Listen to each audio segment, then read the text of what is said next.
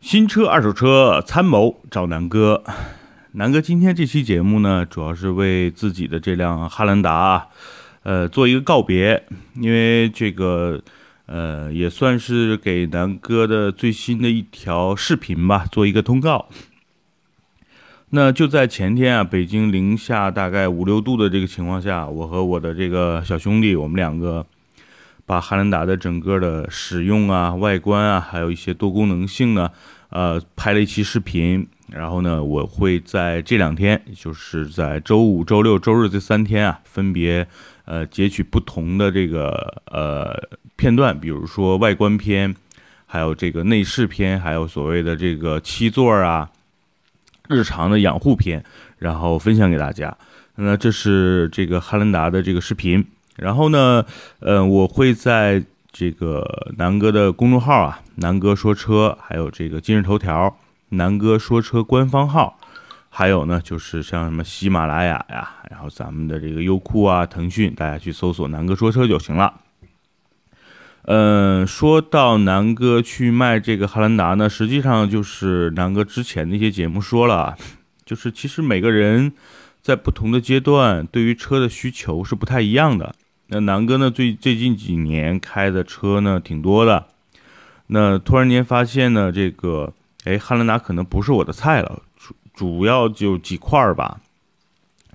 第一个呢，我觉得，嗯，我现在对于一个车的需求，嗯，已经过了，就是对于品牌啊，对于什么超跑啊，我觉得我现在已经对这些没什么兴趣了。可能以后会买啊，但是从目前阶段的我的从实际需求角度来说，因为我现在开车喜欢安静，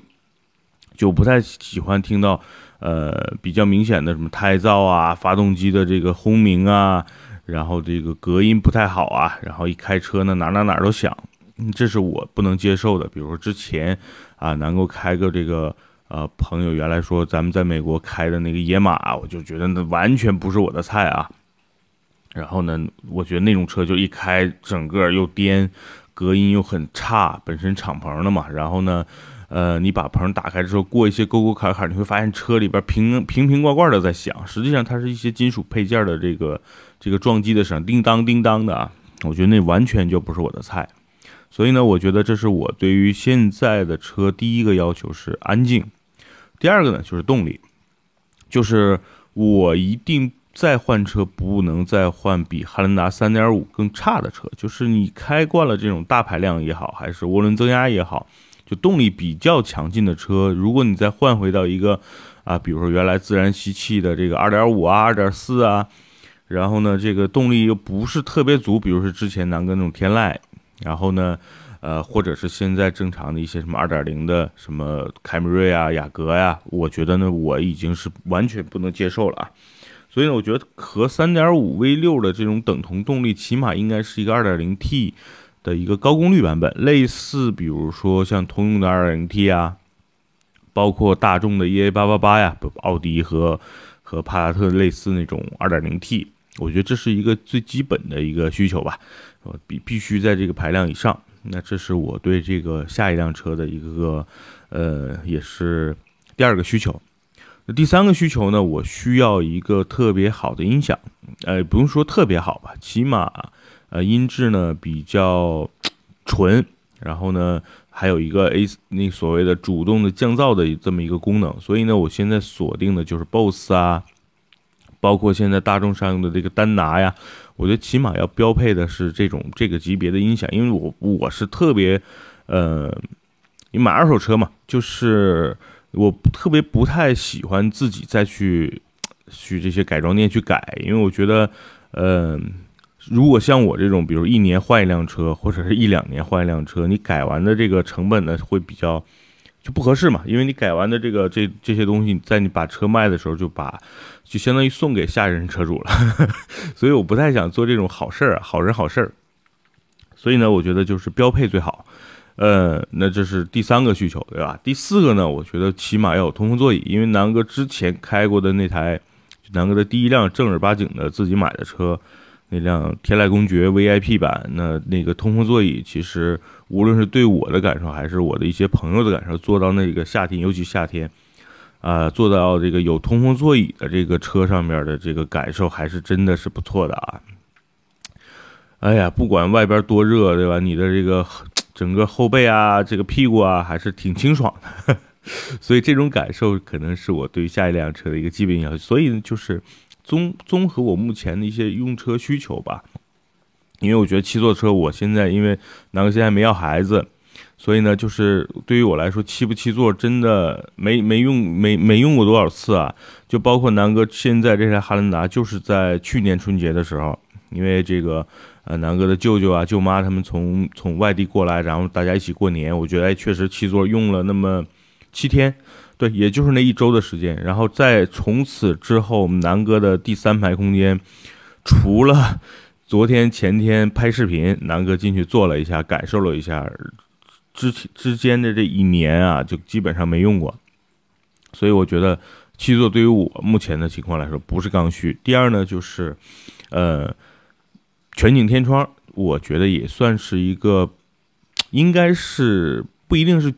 就是所谓的必须，但是也是一个如果有最好了。所以其实我现在明确掉的就是下一步车，呃，是不是 SUV，其实对于我来说已经不重要了。呃，第二呢，就是说刚才说的几个啊，一要安静，第二呢动力要好，第三呢要有一个好的音响，第四呢要通风通风座椅，然后全景天窗啊等等的一些，就是就是属于呃锦上添花了吧？我觉得这这四项应该是一个必须的。那我再讲讲这期视视频吧，毕竟汉兰达陪伴了我一年的时间，这也是南哥当年心目中一直想拥有的一台车，呃。因为我喜欢它的大，喜欢它的外观，喜欢它的这个特别多功能的一个空间的一个一个呃一个调一个设置吧，所以我觉得汉兰达在这一年里边给我的这个感受还是挺好的。首先呢，我觉得说说它几个优点，那第一个优点肯定就是大，尤其是这个对于像南哥这种身材的人来说，你上下车，因为这个车的高度够，你会觉得特别方便，就是相相对来说就是你屁股往后一坐。直接就上车了，这是一个，因为如果你们看看到我在美国去去开那辆福特 F 幺五零的时候，你会发现啊，就是我在这里边说了，就是福特幺五零，我必须要踩一下台阶再才能爬上去，因为如果我直接往后一靠，就是你你你背对着车往后坐，呃，我是坐不到 F 幺五零的那个那个座椅上的啊，那个我的腰。就大概是腰椎的部位顶到的是它那个座椅，所以我必须要踩一下台阶才能上车。那汉兰达呢，正好就是我往后一靠，屁股正好就直接能坐到这个汉兰达的这个呃座椅上，所以上下车对于南哥来说是特别舒服的。这是我觉得，呃，第一个优点就是上下车方便。第二呢，就刚才说了，整个的空间非常的大。那我昨天拍视频的时候，把后排座椅，就第二排座椅跟第三排全部放倒。然后呢，南哥在里边就是完全，因为南哥身高一米八嘛，那个车我可以完全在伸着腿在里边横着躺、侧着躺、斜着躺，然后南哥在里边做了几个俯卧撑啊，然后还笑称这个车真的是车震啊不，车震神器啊！那个空间第二排、第三排放倒之后，简直就是一个你们可以想象的，就是一辆金杯的这个厢式货车了。所以呢，它的整个的这个。长度呢超过了一米八，将近一米九，然后呢宽度呢也接近差不多在一米七五左右，所以那个空间是非常非常的呃充足的啊。然后我之前讲过，呃我的这个大哥南哥的南哥，就我的那个南哥呢，他移民去新西兰了。然后呢，呃今年春节过完之后，他不是把一些家里一些杂物啊什么打包成了十七个箱子，啊这个我在视频音频里边。在视频里边也说了，十七个就是差不多装微波炉的那种箱子，你们可以发挥你们的联想啊，就是全部已放到了我的这个车里边，正好满满满满的塞满。当时呢，这个我的南哥还想是不是得还得再再再叫一辆车啊？可能一辆车不够，可能再需要调一辆这个，比如说 G L 八呀或者五八这种小面包是吧？后来发现我靠，我一个车基本上就已经搞定了。所以呢，那时候其实对于我来说也挺吃惊的，十几个箱子一下就堆上去了，然后特别特别顺利的就把他送到机场，然后，呃，他也顺利的到达了新西兰，开启了他的这个移民生活啊。所以我觉得这也算在整个空间上确实用到了一次极致的时候。就十几个微波炉那种箱子，包括一些小的拉杆箱，哎，没问题。所以这是我觉得汉兰达在空间上的一个呃非常满意的地方。当然了，其实我觉得在空间上还有一些，就是比如说它的驾驶位啊、副驾驶位的腿部空间，尤其对于男性来说，你你因为你腿开车的时候会非常放松嘛，不至于比较紧夹着你的这个夹着蛋 不舒服。所以呢，我觉得汉兰达在这方面的表现都是不错的。第二呢，就是就是刚才说的空间和上下车的方便啊。那另外一点要说的是，就是汉兰达的整个的日常的维护啊、保养啊非常便宜。听过南哥之前说这个南哥关于养护篇啊，你们可以去听一下。就是整个汉兰达虽然它是 V 六的车型，它需要六点五升的机油，但是你想，一升机油现在在京东买平均价格也就是在五十块钱上下。就是京东全球购或者天猫全球购的机油，那你就算买七瓶，也就是三百多块钱，再算上机油机滤，总共就是四百多块钱的这个所谓的物料成本。然后呢，南哥去修理厂可能每次给个五十一百的这个人工费，就是每次的小保养在五百块钱就够了。另外呢，就是呃大保养，因为南哥是在今年春节前对这个车做了一次彻彻底底大保养啊。换的那个内容包括像机油、机滤这些都不用说，另外呢就是像刹车油、变速箱油，然后四轮驱动油，还有防冻液等等等等，所有的除了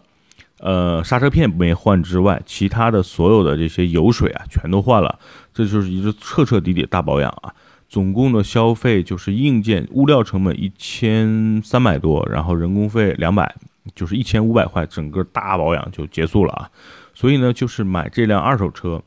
尤其是老款的汉兰达，无论是二点七还是三点五，它都能给带给你，就是刚才说的一些优点。第一，上下车特别方便；第二，空间乘坐空间特别的宽敞，你拉货、拉物、拉人都都是非常非常的充裕啊，这个空间。然后第三排呢，我强调一下，就是对于南哥这种身材坐第三排呢，偶尔临时，比如说半个小时之内是可以接受的。如果长途的话，我觉得就有点难受。但是，听我说，如果你的这个身材，比如说在就尤其是女孩啊，比如说一米六、一米六五以下，然后呢，体重呢在一百二十斤以下，坐在这个第三排也是没有什么问题的。因为南哥去年春节时候，南哥两个妹妹啊都是一米六，然后一百斤左右的体重，他们俩坐在后边，其实完全没有觉得不舒服。然后整个一路。来回三三个小时吧，他们也没觉得，哎呀不舒服啊，比如头部空间不够啊，还他们觉得还 OK，所以我觉得七座的汉兰达第三排坐两个，相对来说，尤其是女孩啊，或者是小孩子是没问题的，所以这个是整体的所有的空间都 OK。那第二个呢，就是你买无论是新款还是老款，就是在维修啊保养，因为这个汉兰达是质量是非常非常好，基本上不会出什么小问题，其中就是南哥的那个。近光灯啊，它是那种灯泡嘛，前几天坏了，我想，哎呦，估计又得花几百块吧。后来一问，三十块钱就搞定了。然后就是热插拔的，我开着灯，那个小师傅就是把大把前面那个机盖打开，把灯泡咔抠出来，然后拿了个新灯泡，唰怼进去，说三十，我都没跟他砍价，我说谢谢谢谢，前后加起来一分钟。就搞定了，所以就整体汉兰达的所有的配件啊，包括刚才说的养护是非常非常便宜的。所以呢，就是像这种二手车，第一很保值，第二呢，日常的养护啊、配件啊都很便宜。我觉得这是一个非常值得去买的二手车啊。如果你的需求就是想买一个七座大一点的 SUV，对，那我觉得汉兰达现在也是一个不二之选，尤其是二手的。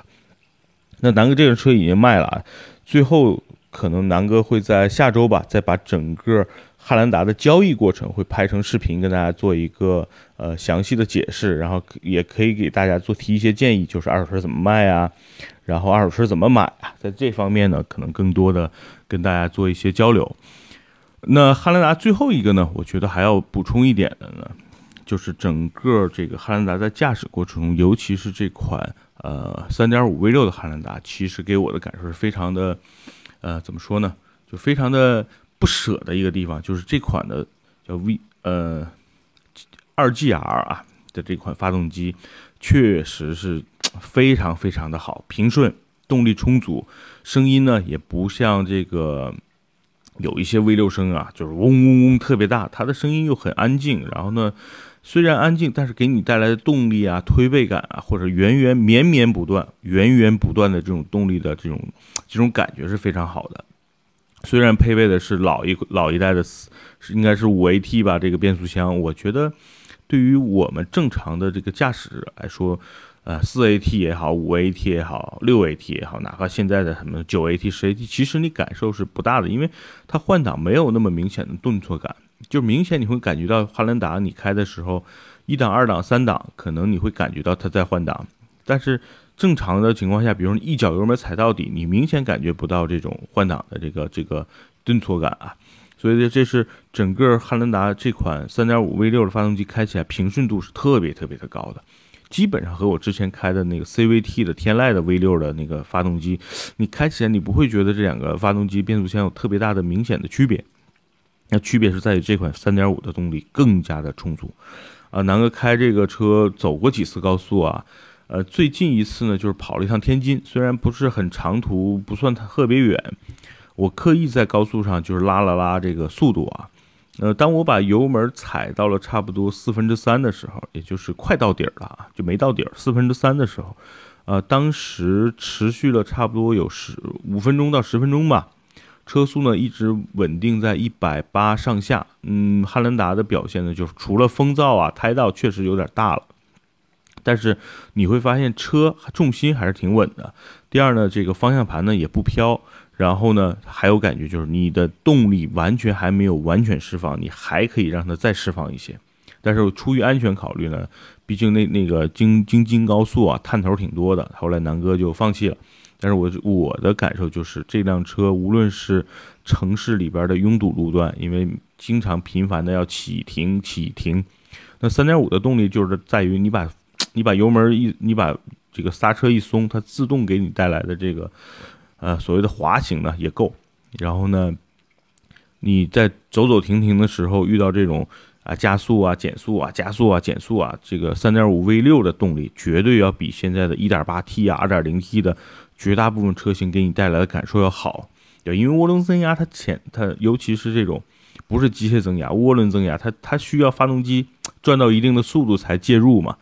那在发动机这个涡轮没有介入之前，你尤其是堵车这个情况下，涡轮增压的车的感受是特别不舒服的啊。那这款车呢，在这个情况下就不错。那另外呢，刚才说了，城市路段的一些日常的超车呀、并道啊，我觉得这款这款车带来的动力完全是不输给现在的主流的 2.0T 的车型的，所以就是完全够用，足够用。因为这款发动机，大家想想，也是应用在了广大的。丰田的这些在国内国内啊卖的特别贵的一些车，比如说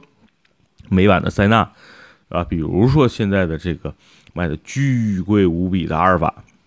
对吧？还有呢，比如说在美版的上一代的凯美瑞的顶配也用的都是这款这个二 G 压的发动机，所以这款发动机无论是质量啊、稳定性啊、动力输出啊，包括可靠性啊，没得说，毕竟也好多年积累下来的一些产品了。那这也是南哥推荐给大家，就是整个汉兰达在操控上的这个操控感的舒适度呢，确实是不错的。第一呢，坐姿高嘛，对吧？你视野也好。第二呢，就是呃，三点五这个动力真的是值得推荐的，而且开汉兰达的感觉，你不会感觉和轿车区别特别大，就舒适度还是很高的。啊，当然这个车，呃，说了这么多优点，唯一的缺点就是他妈的。这也没不是汉兰达的缺点，因为我在视频里也强调了，这是整个中国对于这个排量的一个限制，就是每年汉兰达的车船税啊，相对来会比较高一点，因为国内，对吧？大家想想，二点五以下的车型基本上车船税都是几百块每年的车船税，然后跟着你的交强险每年是一起交的嘛，所有的车基本也就一千块出头，那。过了三点零，尤其到了三点五、四点零这个阶段，你每年的车船税就是翻好几倍了。那汉兰达因为是三点五，所有很多国内三点五啊、三点六啊、三点七的这些车，车主都很郁闷，每年交交强险就要交两千九百块，再算上车船税，每年就要三千五了。我觉得这也就是这不是汉兰达的问题，这整个所有国内对于大排量车的这个问题啊。所以我觉得有必要吗？那没办法，这个政策 就是这样的，大家喜欢这种大排量涡轮增压发动机，可能要付出的代价就是每年车船税你要多交个两千块钱，对吧？我觉得呢，喜欢倒是无所谓，对吧？但是如果你对这个养车啊，或者是这个日常所有的成本看得特别重的话，那可能在这一块就变成一个减分项了。但是我说的这不是汉兰达的减分项，是所有在国内三点五 V 六发动机以上的排量，就三点五以上排量的这些车的一个共有的一个减分项吧，对吧？那汉兰达对于我来说，目前的一些问题是刚才说了，就是整个的呃胎噪啊，包括这个空，尤其在跑高速的时候的一个静音度呢、安静度，我觉得达不到我的预期。就是我现在。因为我现在比较看重这个嘛，当然这个这个汉兰达跟一些日常的一些其他车可能胎噪啊，包括高速上的这个风噪啊，其实差不多，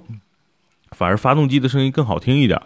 但是呢，我觉得就是对于我目前来说，我特别追求这种安静的这种这种，现在有点 有点苛刻了，对于所有的座驾。所以呢，这是我我我觉得可能是一个减分项。就目前汉兰达，因为毕竟也是。呃，二零一二款嘛，对吧？这个差不多五六年前的产物了，我觉得这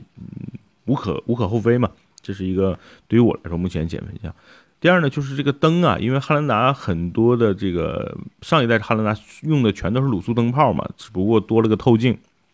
确实，当我开完了，比如像现在的宝马呀，包括呃之前开的一些车之后，发现确实这个灯的亮度不够，这也是减分项。但是也有很多。这个解决方案，比如说去换个这个大灯总成啊，去换现在的这个这个 LED 灯泡啊，其实都可以换。我只是懒得去换啊，但是就是按照目前原车原厂的状态呢，确实是，尤其在晚上，你开着远光，可能跟目前像宝马幺，像像我现在开的另外一辆车宝马一系，可能你开着远光和人家开着和宝马开着近光的这个亮度都差不多，但是宝马那个灯是白的嘛。所以你感觉可能更清晰一点，所以这是我，我觉得你你非要给汉兰达找一些毛病呢，可能这这也是一个灯泡不够亮呢，也算一个吧。所以呢，就是目前南哥就是呃，正好到年底了嘛，正好想换车，那我觉得应该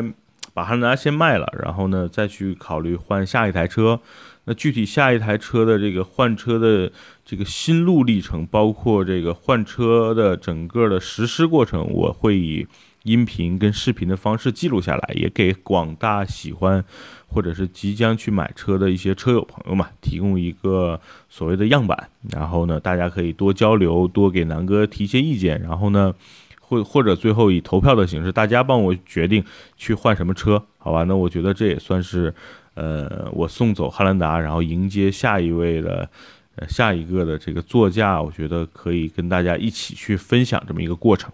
第一呢，我觉得大家都有一些参与的过程，我觉得，呃，算南哥的一点小幸运，对吧？有这么多兄弟们帮南哥提提建议啊，提意见呀，我觉得这是挺好玩的一件事。第二呢，我觉得，呃，通过这件事呢，也可以给呃广大的听友们啊，包括南哥的这些呃视频的这个观看的这些听这些粉丝们啊，我觉得提供一个买卖二手车的时候的。呃，这些过程吧，然后可能可能对大家去选选一辆新车也好，二手车也好，提供一个参考的样子，对吧？参考的模板，那这我觉得这个意义也就达到了，好吧？那那个虽然其实把汉兰达卖掉有点小不舍，但是呃，我觉得送走了老的才能迎来新的，呃，喜新厌旧的人其实不是啊，我只是需求变了，就是。我可能以前对于汉兰达的，这我再重复一遍，就是，就是南哥去年的时候的需求，就是我需要一个特别大的 SUV，汉兰达呢一直又是南哥在那个阶段的一个 dream car，那正好遇到了，呢，南哥就把它买了。嗯，通过这一年呢，南哥的需求变了，南哥觉得我不需要一个特别大的 SUV，我可能有可能买一个小 SUV。对有，但是我刚才说了，要满足几个，呃，刚才的一个必要条件，那这就是整个因为需求变了，所以可能产品不能满足需求的情况下，那我就要换掉产品了。那这就是也是一个成熟的去购买车的一个，呃，无论是新车还是二手车的一个一个想法吧。我觉得也建议大家真正的考虑自己的实际需求跟实际的这个所谓的经济能力能力。然后去匹配可以去买的车。嗯，虽然现在很流行这个贷款去买车呀，这个买卖二手车也是用金融的杠杆形式去买，不过南哥真的不太建议这么干，除非你有一些特殊需求，比如说我就是社交属性的需求，或者是我就是因为要买一个豪车或者牌子很硬的车的一个刚性需求，因为可能你根根据你的工作形式、工作性质啊等等等等的啊。那可能根据有一些特殊的需求的情况下，在你经济实力或者是目前手头资金不够的情况下，你需要买一个更贵的车，我觉得那是那个可以去走一些金融的什么贷款啊。但是正常情况下买卖，就是尤其是日常使用的情况下，像南哥这种已经有明确的这个使用需求，我不太建议去买贷款去买二手车。新车我觉得没问题，因为新车的一些利息啊。费率啊非常低，尤其像宝马，可能三年好像才百分之二。它它有一个什么什么宝马金融嘛？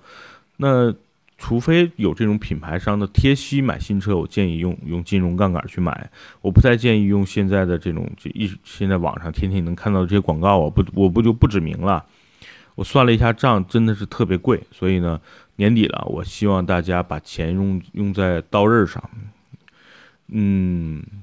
你买车如果贷款多花那么一两万，我还我真的建议你买两台 iPhone X，一个送给你的，对吧？女朋友也好，老婆也好，另外一个送给自己，我觉得这是一个很实用的东西，而不需要把这两万块交给这些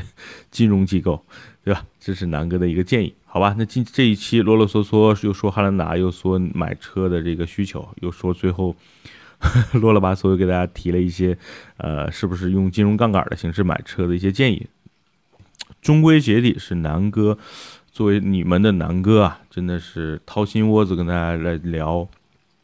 这个所谓的买卖车日常使用的一些心得吧。希望大家觉得有用，对吧？然后呢，在节目下方多多留言，多多给南哥这个点点赞。然后呢，如果觉得有用，可以把这南哥的一些节目转发到你的朋友圈，对吧？记得关注南哥的微信公众号“南哥说车”，还有南哥的今日头条号“南哥说车”官方号。还有呢，就是你去优酷视频、腾讯视频搜索“南哥说车”，记得关注一下哟。好，谢谢大家，这期节目就到这儿。然后今天是周五，然后祝大家周末愉快，拜拜。